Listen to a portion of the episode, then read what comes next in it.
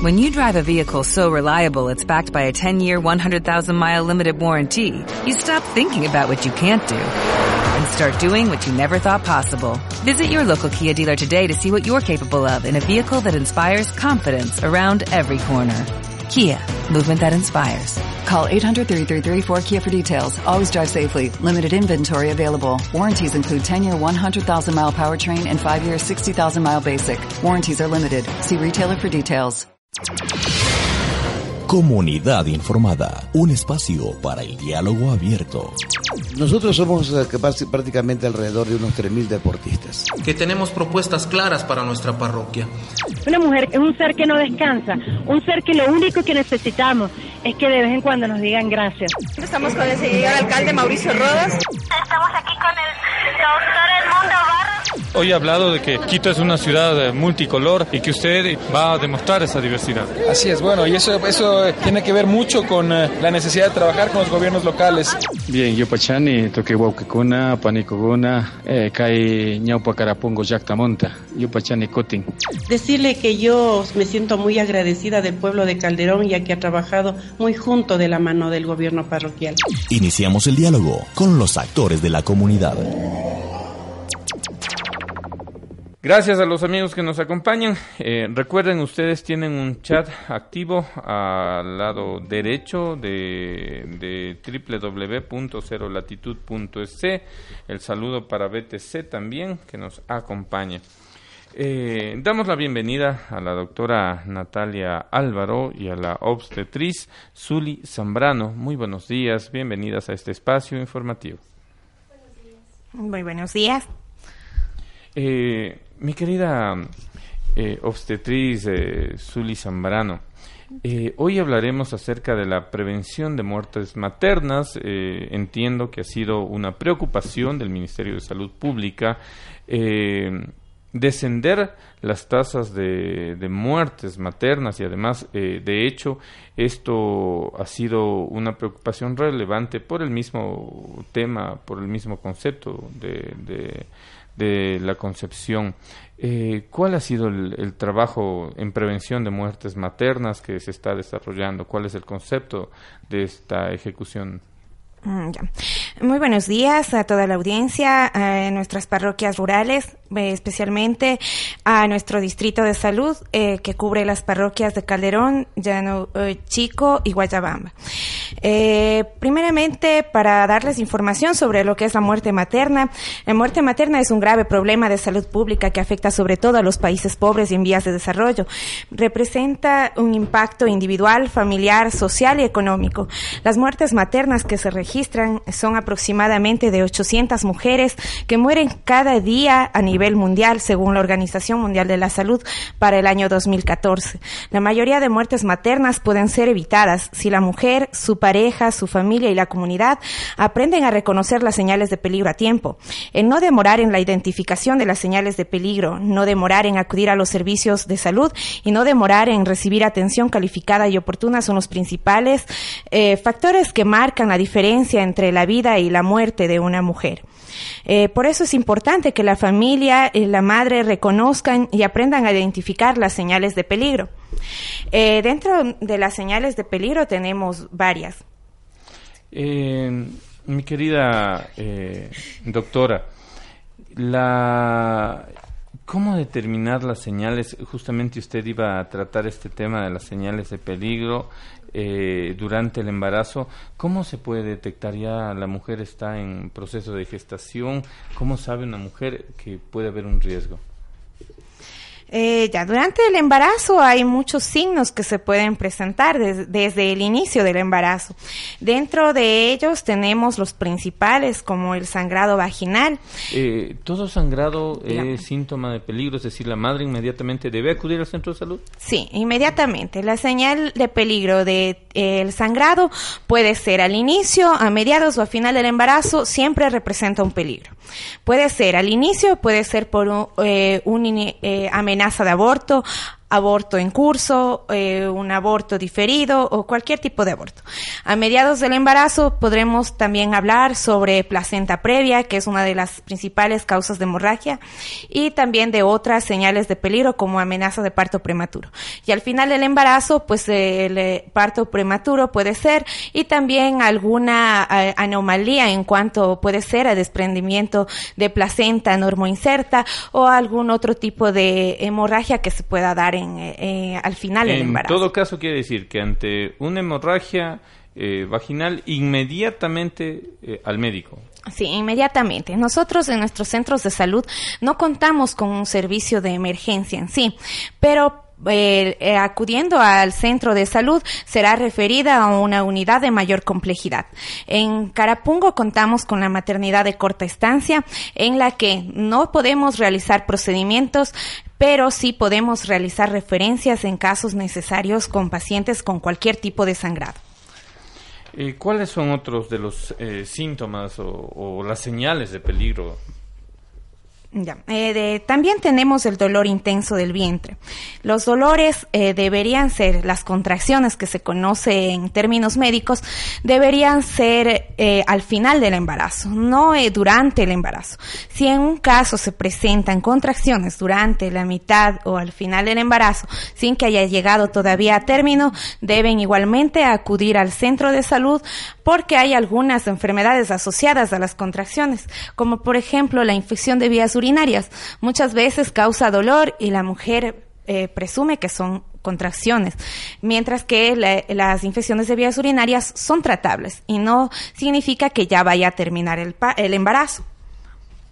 Mm, eh, por ejemplo, muchas madres eh, tienen como normal a veces que el niño no se mueve, dicen que, que hay un proceso, que hay días eh, que, que, no tiene movimiento el bebé, pero sé que eso es parte también de las señales o de que hay un peligro eh, o que hay un peligro para la madre.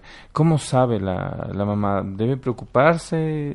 Mm, el, ah, eh, movimiento del bebé es muy importante. Aproximadamente el niño comienza a moverse sobre las 20 semanas de embarazo, o sea, la mitad del embarazo. Desde ahí la madre debe percibir los movimientos fetales por lo menos una vez cada media hora. Si el bebé no se mueve, debemos estimularlo. ¿Cómo? Podemos eh, tomar algún líquido, puede ser que la madre no desayunó y por eso no siente los movimientos del bebé. Puede tomar algún jugo, sobre todo jugos eh, con algún tipo de azúcar, para que ayude a tener mejor, eh, mejores niveles de glucosa en el bebé y así sienta, pueda sentir los movimientos. el bebé debe moverse. Sí, el bebé la madre debe sentir que el bebé debe estarse moviendo. Por lo menos tres veces en una hora. Si ya ha pasado media hora y el bebé no se mueve, la madre debe eh, tratar de estimularlo con movimientos en su barriguita, hablarle, moverle y eso va, va a hacer que refleje movimientos. Muchas veces las madres que trabajan o que tienen una vida muy acelerada, digamos, no van a percibir los movimientos. Entonces, eso lo vamos a hacer cuando estemos en reposo. Vamos a tratar de estar un momento sin, sin realizar las actividades de mucho esfuerzo y percibir los movimientos. Si el bebé ya se mueve, vamos a estar tranquilos. Si no se ha movido durante una hora, sin ningún movimiento, la barriga está un poco dura, debe acercarse directamente a un centro de salud para que puedan eh, auscultarle con cualquier medio el, eh, la frecuencia cardíaca del bebé. Cuando eh, esta se altera, podemos tomar en cuenta de que es una señal de peligro. Eh, en este caso, yo tuve la, eh, de forma personal la experiencia de dos amigos muy cercanos que sufrieron eh, la pérdida del bebé y justamente por lo que usted dice, en este caso los controles mensuales o no sé el periodo el, el, tipo de periodo que, tenga entre los controles puede evitar esto o no se puede evitar la muerte del niño se pudo evitar en estos casos sí se puede evitar. Muchas veces cuando no se sienten los movimientos del bebé, se puede eh, acudir a las citas cuando, por ejemplo, ya pasó su cita de su control prenatal y en, mediados de la siguiente control el bebé no se mueve, eh, debe acudir al centro de salud aún sin tener control ese día puede acercarse y, y nosotros, todos los centros de salud, están socializados sobre la importancia de los movimientos fetales. Ellos eh, van a darle un turno como una emergencia y se le va a atender. Si en un caso el bebé está con un tipo, con una, con un tipo de, de disminución o aceleración en los, en los latidos fetales, se le realizará un monitoreo fetal electrónico y dependiendo de los resultados de este monitoreo, se tomará las medidas necesarias, como por ejemplo, eh, estimulación intrauterina o a su vez, si ya estamos en una edad considerable para parto, poder eh, provocar un parto, adelantarlo en sí, para que el bebé no tenga sufrimiento fetal. Es decir, que definitivamente el control en el proceso de gestación es vital. Es muy importante, por lo menos debe hacerse cinco controles durante todo el embarazo. Al menos cinco controles. Sí, al menos cinco controles es lo que eh, nos pide la Organización Mundial de la Salud. Nosotros lo hacemos un control mensual hasta las 35 semanas, luego cada dos semanas y luego de las 38 semanas control es semanal. Si llegamos a pasar de las 40 semanas, el control debería ser diario. Nosotros muchas veces lo hacemos de frecuencia cardíaca por lo menos diariamente. Estamos hablando del Ministerio de Salud Pública del sí, Ecuador, Ministerio de Salud Pública, el eh, distrito 17 de 02. Eh, dice Adriana, hola, yo quiero saber si en el caso de cesáreas podemos acudir al hospital de Calderón. Eh, el Hospital de Calderón eh, tiene dentro de sus eh, de, de sus servicios el servicio de cirugía, pero al momento todavía no está haciendo la recepción de cesáreas. Nosotros tenemos otros hospitales para la derivación de cesáreas. En el caso, por ejemplo, de, de, de, volviendo al tema de las muertes maternas y en este y en este tema que yo le decía de, de personal que lo viví y usted dice que sí que definitivamente se sí se pudo evitar eh, de mes a mes eh, es un periodo correcto de, de revisión es decir podemos estar tranquilos que en ese mes no va a haber complicaciones eh, sí, durante los, las eh, primeras semanas y hasta las 35 semanas es eh, considerable el tiempo, una vez al mes, el control, a menos de que la madre presente alguna enfermedad sobreañadida al embarazo que requiera los controles más eh, frecuentes.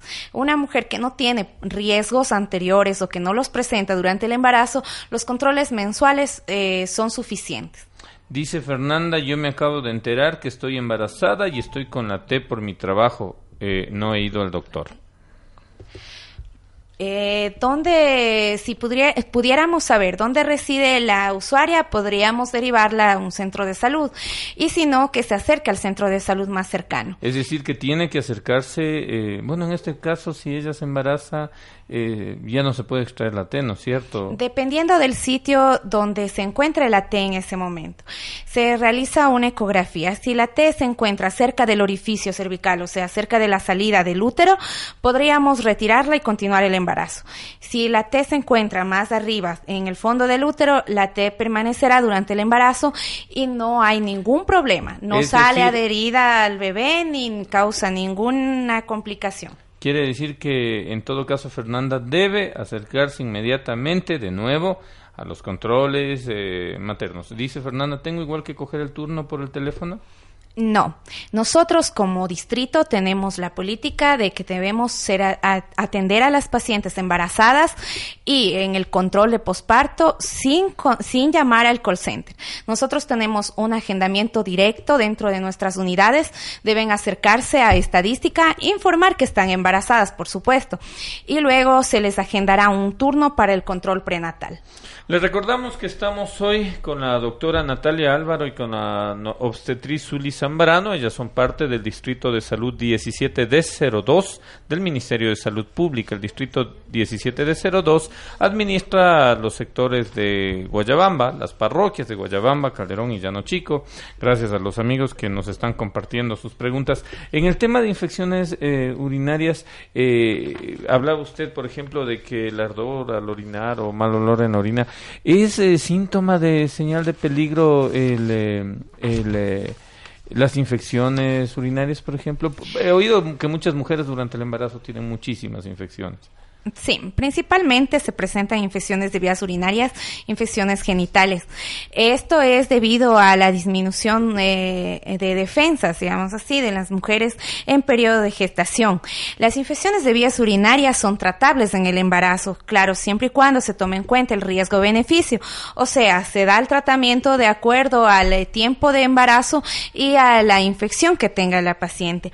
Estos, eh, estas infecciones de vías urinarias muchas veces son las principales causas de ruptura prematura de membranas, que es la principal causa de partos prematuros o de complicaciones en el parto.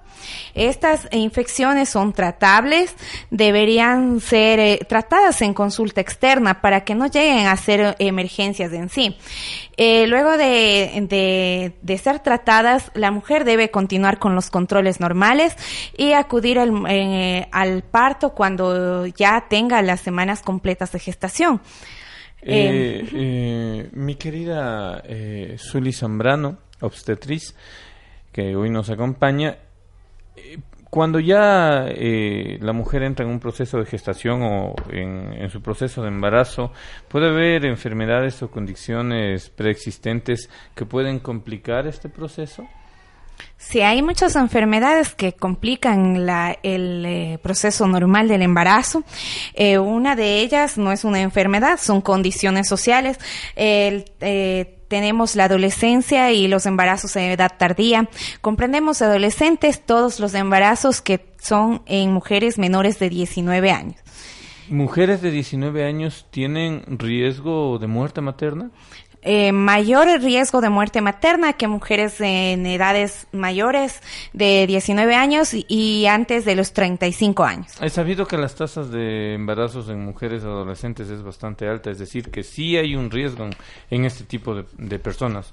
Sí, eh, las eh, adolescentes lastimosamente por esconder el embarazo muchas veces llegan con embarazos eh, a edades muy avanzadas, sobre, sobre las 30 semanas, donde ya es muy difícil identificar enfermedades preexistentes o algunas, algunas otras patologías que pudimos haber detectado durante las primeras semanas de gestación.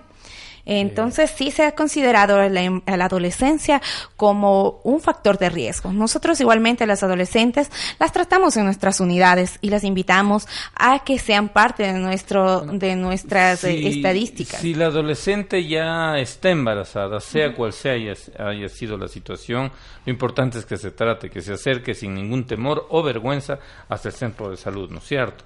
Sí, nosotros tenemos eh, la unidad especializada para poder poder atender a las adolescentes. Eh, siento que a veces como que las adolescentes tienen miedo porque primero ya hay un problema con sus papás, quién sabe con sus novios, con los papás de los novios, entonces se siente señalada, subestimada, afectada. ¿Cómo le va a recibir el centro de salud? Eh, nosotros coordinamos con psicología y con trabajo social para una atención integral de la adolescente embarazada. No es solamente el médico o la obstetra o obstetriz que le atiende, sino también es psicología y trabajo social. Entonces hacemos una atención integral y logramos que la paciente adolescente eh, continúe con los controles de prenatales, tenga un buen cuidado en el recién nacido luego del parto y también haga planificación familiar para que no se vuelva a dar otro embarazo dentro de la adolescencia o en poco tiempo después. Es decir, que luego de la, del parto ya viene un proceso en cambio de planificación. Sí, luego del parto tenemos control posparto que debe realizarse a, los ocho días del parto o máximo hasta los 28 conjuntamente con el recién nacido. Claro, es decir, no, no, no es que bueno dio a luz y ya pasó y no va a tener más relaciones nunca en su vida porque se asustó. no. Eh, Carolina Sánchez dice, doctor, una pregunta. ¿Puede ser causa de aborto tener relaciones sexuales? Perdón, perdón pero es importante para mí conocer esto.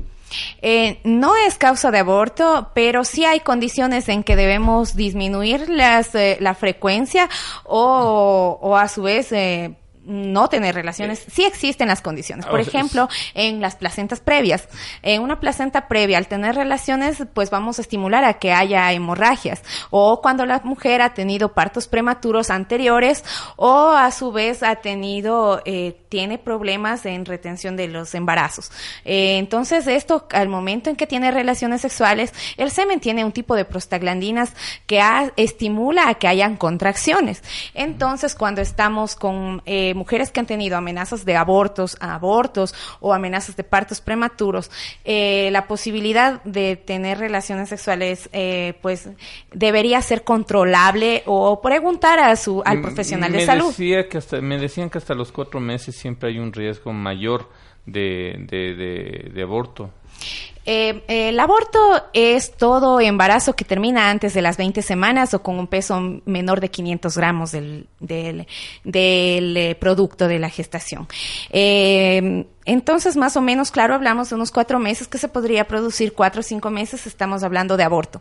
Pero no en sí es por relaciones sexuales. Pasados los cuatro meses eh, ya se determina como parto pretérmino, ¿no? Sí, como parto prematuro eh, hay diferentes clases de partos prematuros, de prematuro extremo, el prematuro y el prematuro tardío, que es ya cuando tiene un peso eh, más o menos entre los 2.000 a 2.500 gramos, que sí es eh, un eh, peso que podemos salvar. Dice Anita, si un adolescente está embarazada, para la atención debe ir con sus padres o con alguien mayor de edad. No, no es necesario acudir con otra persona. Si la paciente lo requiere o es de, su agrado ir acompañada de su pareja o de su, algún familiar eh, cercano, pues puede hacerlo. Pero no, nosotros no lo tomamos como norma.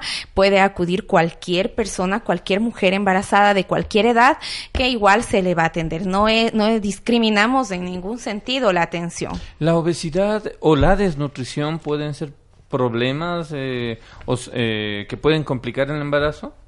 Sí, tiene mayores riesgos durante el embarazo. Es, importante iniciar el embarazo con un peso adecuado.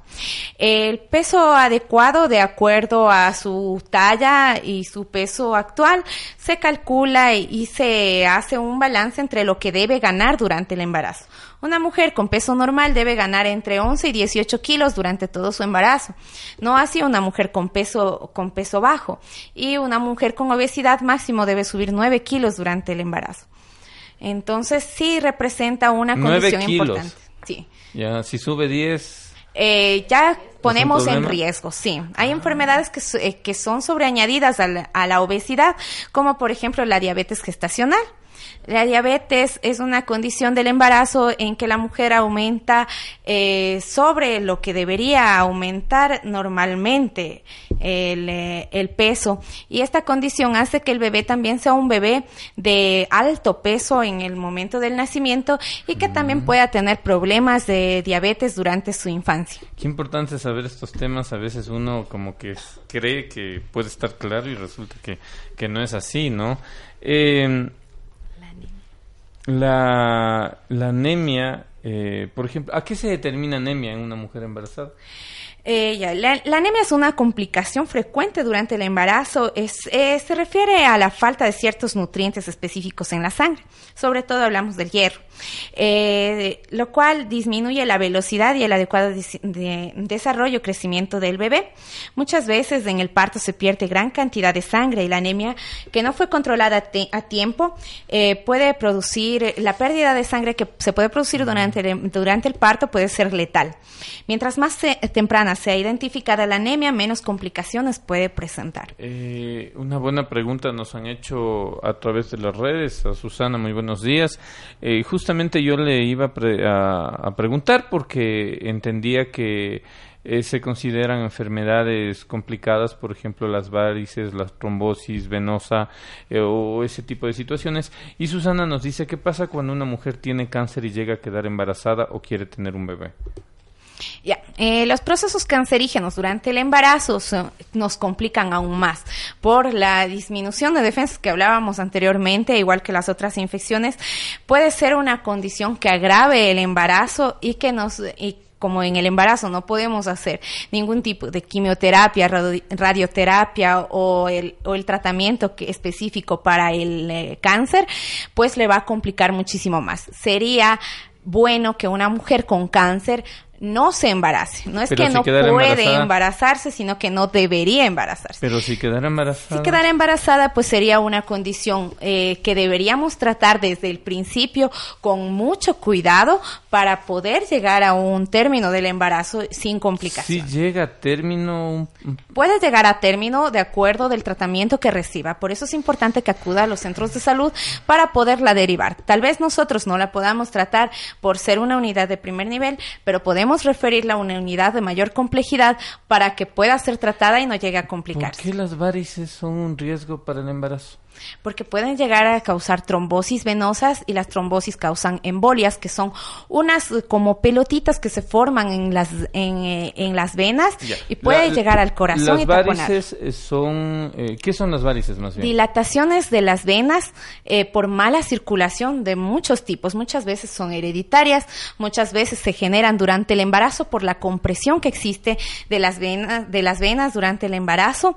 Hay mayor posibilidad de que se presenten en el embarazo y luego del embarazo desaparezcan, disminuyan o desaparezcan. Es decir, quedan ya eh, unas acumulaciones. Sí, y esto muchas veces se producen pequeños coagulitos como unas pelotitas que pueden viajar a través de la circulación, pueden taponar el, el pulmón o el corazón y pueden ser letales para una mujer en, en periodo de embarazo. Ante estas situaciones, acudir inmediatamente al médico. inmediatamente. En el caso de mujeres embarazadas, la atención es prioritaria. eh, no es que deban llamar por teléfono y esperar al turno correspondiente, ¿no es cierto?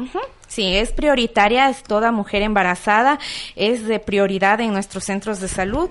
Deben acudir en el momento en que sepan de su embarazo para poderles agendar una cita.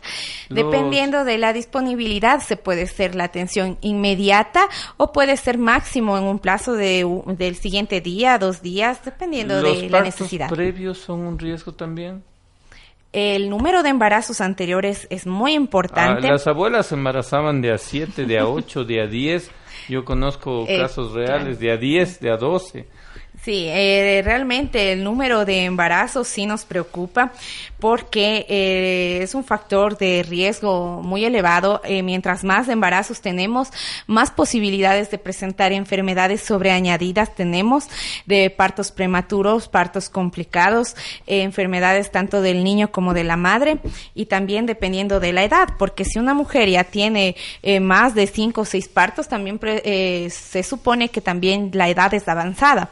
La edad sobre los 35 años ya es un riesgo.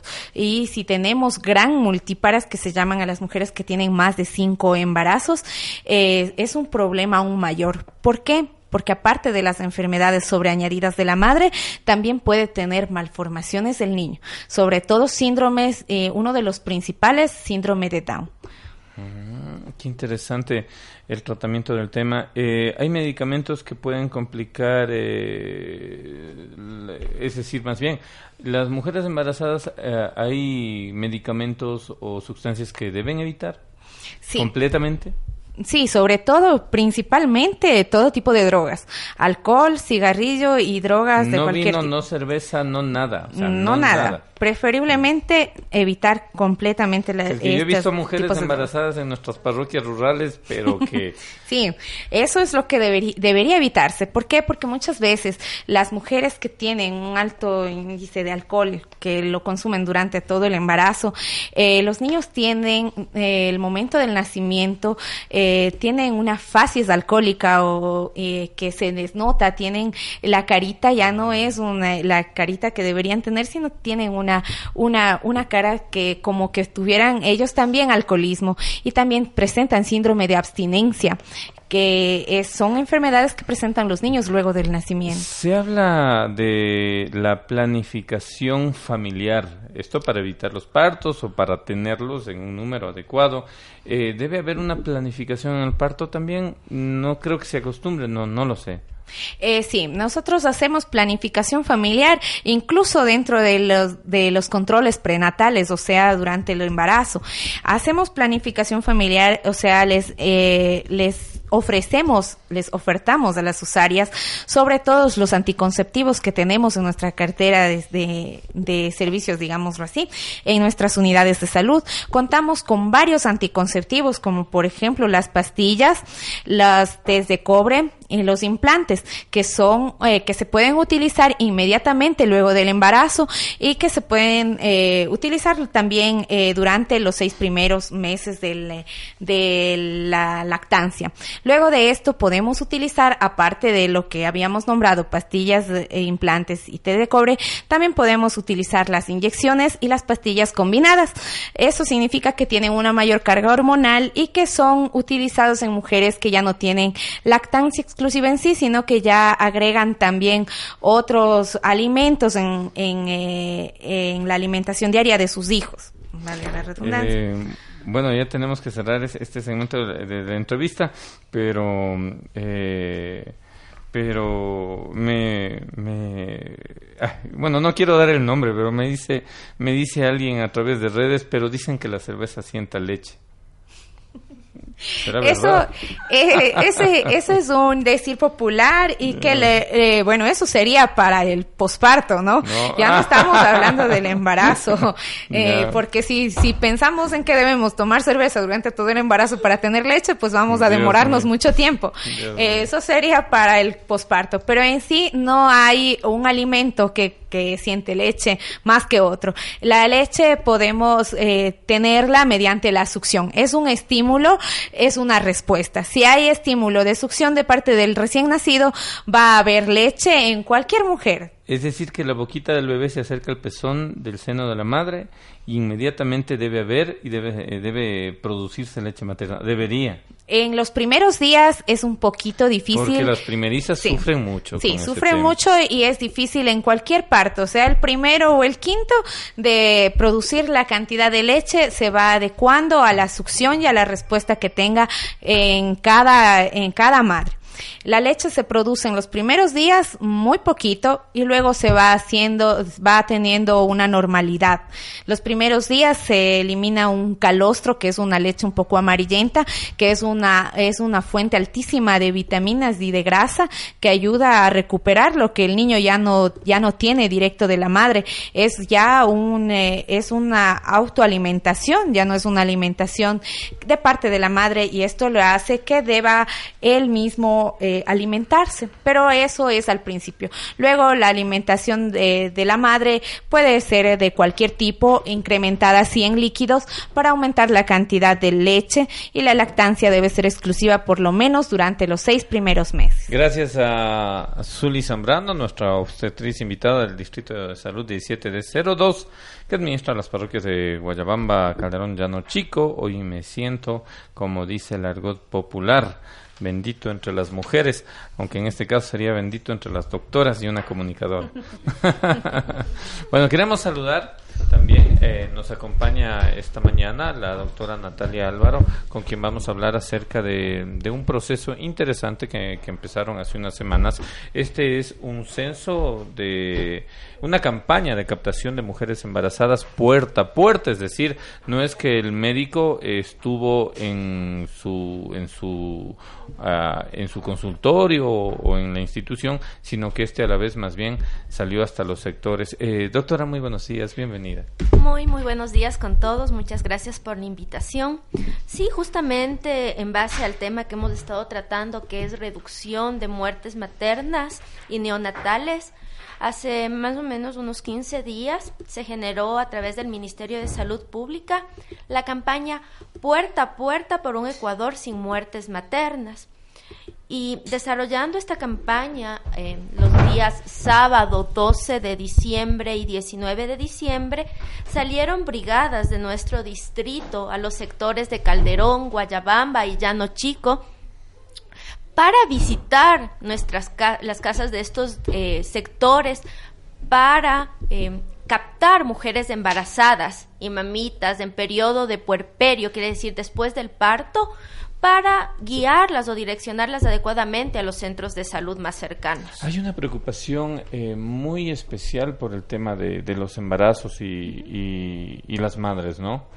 Sí, realmente en base a esto y justamente cumpliendo las estrategias y todos los programas que tenemos para la reducción de muertes maternas, el objetivo de esta campaña es la captación de mujeres embarazadas, buscar a las mamitas que tienen la dificultad de acceder a los servicios de salud por varios inconvenientes, así sea por llamar al contact center o por sus trabajos o por desconocimiento. Entonces, claro, por ejemplo, hoy nuestro oyente nos pregunta eh, que tiene la T de cobre y se embarazó. O sea, de estos casos, eh, me supongo hubo muchos en el puerta a puerta. Eh, como tales no se identificaron en el puerta a puerta. Lo que más pudimos captar son mujeres que todavía no podían acceder a los controles prenatales en los centros de salud. Tuvimos eh, en los tres sectores, logramos cubrir eh, en promedio unas 11.000 casas en los sectores de Calderón, Calderón, Guayabamba y Llano Chico en estos dos periodos, de las cuales encontramos cerca de 322 mujeres embarazadas. 322 en estos en estas tres parroquias. En el caso de Llano Chico Guayabamba se hizo un trabajo sectorial o se ha cubierto todas las parroquias, porque entiendo que en Calderón es, es un universo completamente diferente. Sí, se cubrieron todas las todos los sectores o todos los barrios de lo que corresponde Guayabamba y de lo que corresponde Llano Chico. Eh, particularmente después de esta campaña se van a generar programas de seguimiento a todas las eh, mujeres que se lograron captar para que sigan acudiendo a nuestras unidades de salud con las visitas domiciliarias. No quiere decir que el profesional de salud le captó a la mujer embarazada y, ya ahí quedó la, la, campaña, sino que se les incentiva para visitar nuestras unidades y en el caso que no puedan acceder, se planifican visitas domiciliarias para estas mamitas. Eh, doctora, una pregunta al tema. Eh, ¿Cómo se realizó el trabajo para cubrir 11.624 viviendas, que es eh, un número bastante elevado de, de viviendas? Fue un trabajo colaborador de todo el personal de salud que trabaja en nuestro distrito, en nuestras ocho unidades operativas. Se organizaron brigadas de salud, tuvimos alrededor de 122 brigadas que cubrieron todos estos sectores en dos jornadas de trabajo, especialmente el sábado 12 y el sábado 19 de diciembre, con la colaboración también de personal del Hospital General Docente de Calderón. Es decir, hubo equipos multidisciplinarios. Sí. Eh, a ver, eh, interactuaron el Distrito de Salud 17 de 02 y el Hospital General Docente Calderón. Son dos unidades completamente distintas, ¿no es cierto? Sí. ¿Ya? Eh, ¿Cuál va a ser el proceso luego de, de, ya realizado este censo y con los resultados que ustedes han obtenido? Una vez levantada la información, primero a nivel del Ministerio de Salud Pública es reevaluar las estrategias que se están implementando y a nivel del distrito es fortalecer nuestras unidades de salud para mejorar la atención de estas pacientes, para que nuestras unidades cuenten con todos los servicios para brindar un servicio integral a las mujeres embarazadas y, como le explicaba antes, realizar los seguimientos oportunos, localizarles a las mamitas, ya tenemos identificadas de qué sectores son, guiarlas eh, a la unidad de salud más cercano y ver qué facilidades les podemos brindar a todas estas mamitas para que su parto sea adecuado y para que su puerperio igual sea controlado y tengan una adecuada planificación familiar. Esa era mi pregunta, doctora. Eh, entienda también el desconocimiento en el tema que usted domina muy bien. ¿Qué es una puerpera o qué son puerperas? Una mujer puérpera es toda mujer que ha terminado ya su embarazo, que ya ha dado a luz y que eh, tenemos dos tipos de puerperio, el puerperio temprano y el puerperio tardío. El puerperio temprano hasta los 28 días y el puerperio tardío hasta los 45 días posparto. Entonces son eh, lo que nosotros al momento estamos identificando. Eh, de acuerdo al, al, censo que ustedes han realizado, se determinaba que de las 121 mujeres que ya han dado a luz, hablando en términos muy, muy, muy castizos, por decirlo de alguna manera, 30 de ellas no se realizaban ningún tipo de control posparto. Sí, por varios inconvenientes que nos justificaban las madres, el hecho del desconocimiento, por sus trabajos, el no poder acceder oportunamente a los servicios de salud, eh, nos encontramos que estas mamitas eh, no tenían controles pre posparto. Entonces, inmediatamente una de nuestras prioridades fue guiarles directamente a la unidad de salud para que sean agendados un turno inmediatamente y poder realizar los controles subsecuentes. ¿Cree usted que este trabajo puerta a puerta eh, de alguna manera mejora el servicio de atención del Distrito de Salud? Puede ser que sí, porque eh, el primer objetivo es dar a conocer nuestros servicios y brindarle a la ciudadanía el conocimiento de que pueden acceder toda mujer embarazada o puérpera tranquilamente a nuestras unidades de salud. El segundo objetivo es captar todas estas mamitas que por varias razones no pudieron acudir y poder realizar el seguimiento oportuno para que no tengan complicaciones. Y en sí también nosotros alimentamos nuestras bases de datos para eh, tener datos concretos de cuántas mujeres en edad fértil, edad eh, embarazas, embarazadas, perdón, o puérperas tenemos a nivel del distrito. Eh, doctora, una pregunta que me surge porque me la hicieron hace poquito. Eh, ¿Ha habido una campaña de acercamiento con las parteras, por ejemplo, de estos sectores? Sí, tenemos un programa de identificación de parteras a nivel de todo el distrito. Eh, es una campaña que la vamos a realizar paulatinamente. O sea, ya tenemos identificadas nuestras parteras, pero por el ámbito cultural todavía nos ha sido un poquito difícil que ellas se acerquen al sistema de salud como tal. Explicar por este medio que no debe ser así. Tenemos eh, muchos proyectos, muchas modalidades en las cuales ellas son bienvenidas, integradas. Le iba a decir, porque a mí me parece tal vez que es un poco de temor, que ellas están pensando que están sobre la ley, que no están haciendo las cosas de acuerdo a la ley. Yo qué sé. No, Realmente no. Actualmente eh, estos proyectos van como canalizados para que todo sea un solo sistema, o sea, poder integrarnos, integrarlas a las parteras al sistema de salud para que no se presenten complicaciones después ni para ellas ni para nosotros.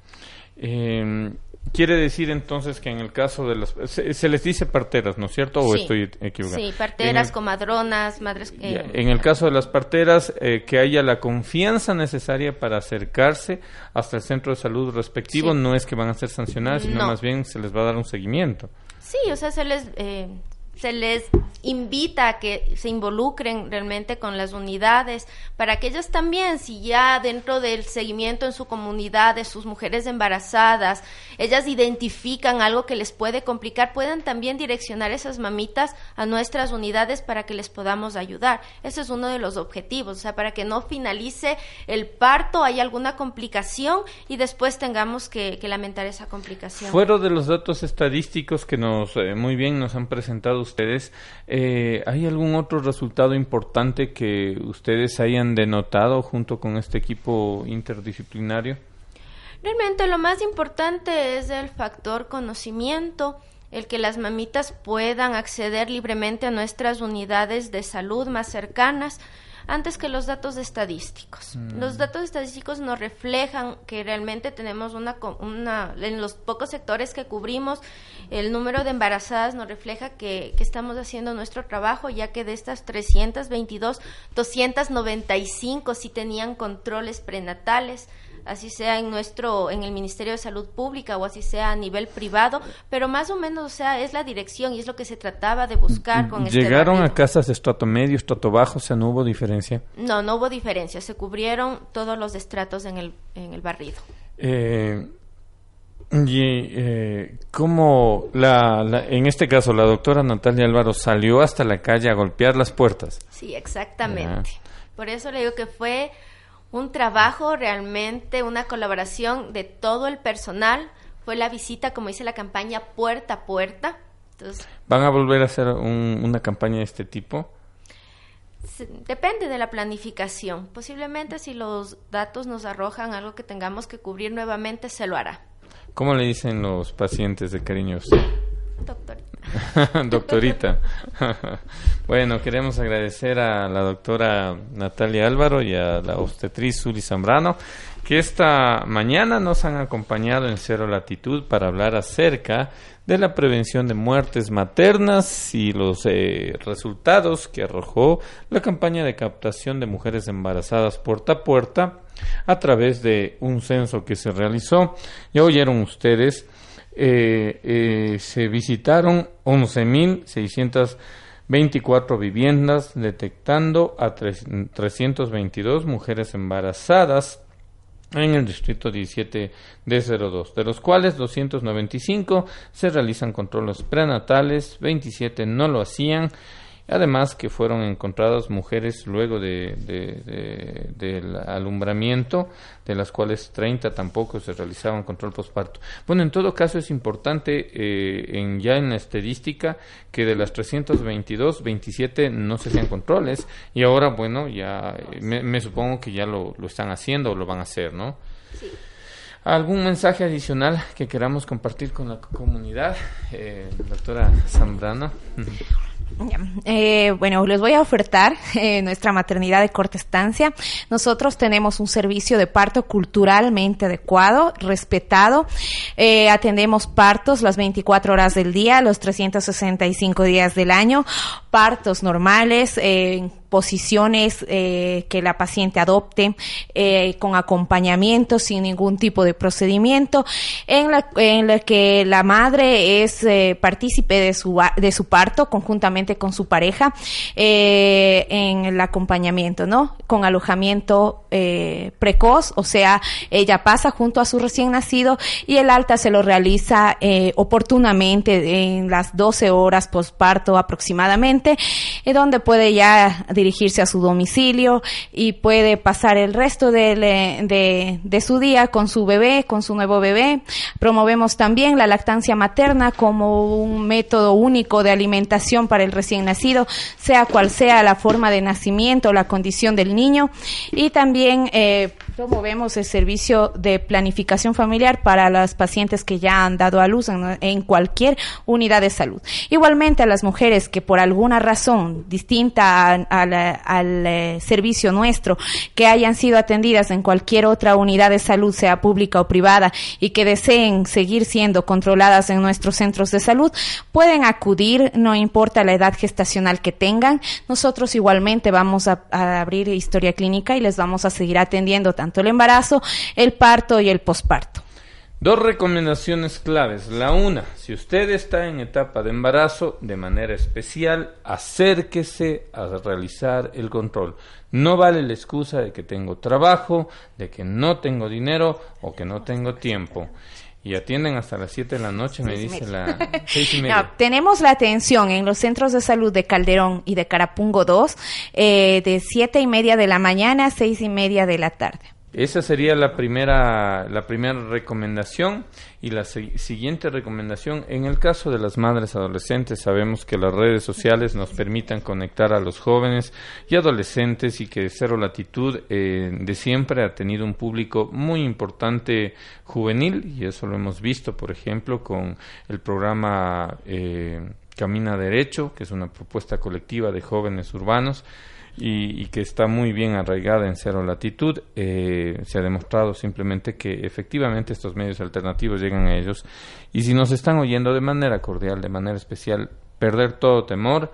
El centro de salud o las unidades médicas de, de salud pública no están para juzgar su situación, sino simplemente para prestarles atención. Si ya hay una marea mental, emocional o familiar en su hogar, acérquese, porque la vida de ese pequeño es importante y en este caso la unidad educativa respectiva quiere brindarle la calidad necesaria. Aquí el Distrito de Salud 17D02 del Ministerio de Salud Pública eh, abarca las parroquias de Guayabamba, Calderón y Llano Chico está presto para atenderles en cualquiera de los requerimientos. Hacemos nosotros eh, nuevamente el agradecimiento a estas dos preciosas invitadas, la doctora Natalia Álvaro y la obstetriz Zuli Zambrano, que hoy nos acompañaron. Nosotros nos despedimos eh, deseándoles una feliz Navidad. Nosotros nos despedimos agradeciendo su gentil sintonía y también eh, ser parte de este espacio comunitario. Gracias mil. En Sherwin Williams somos tu compa, tu pana, tu socio, pero sobre todo somos tu aliado, con más de 6.000 representantes para atenderte en tu idioma y beneficios para contratistas que encontrarás en aliadopro.com. En Sherwin Williams somos el aliado del PRO.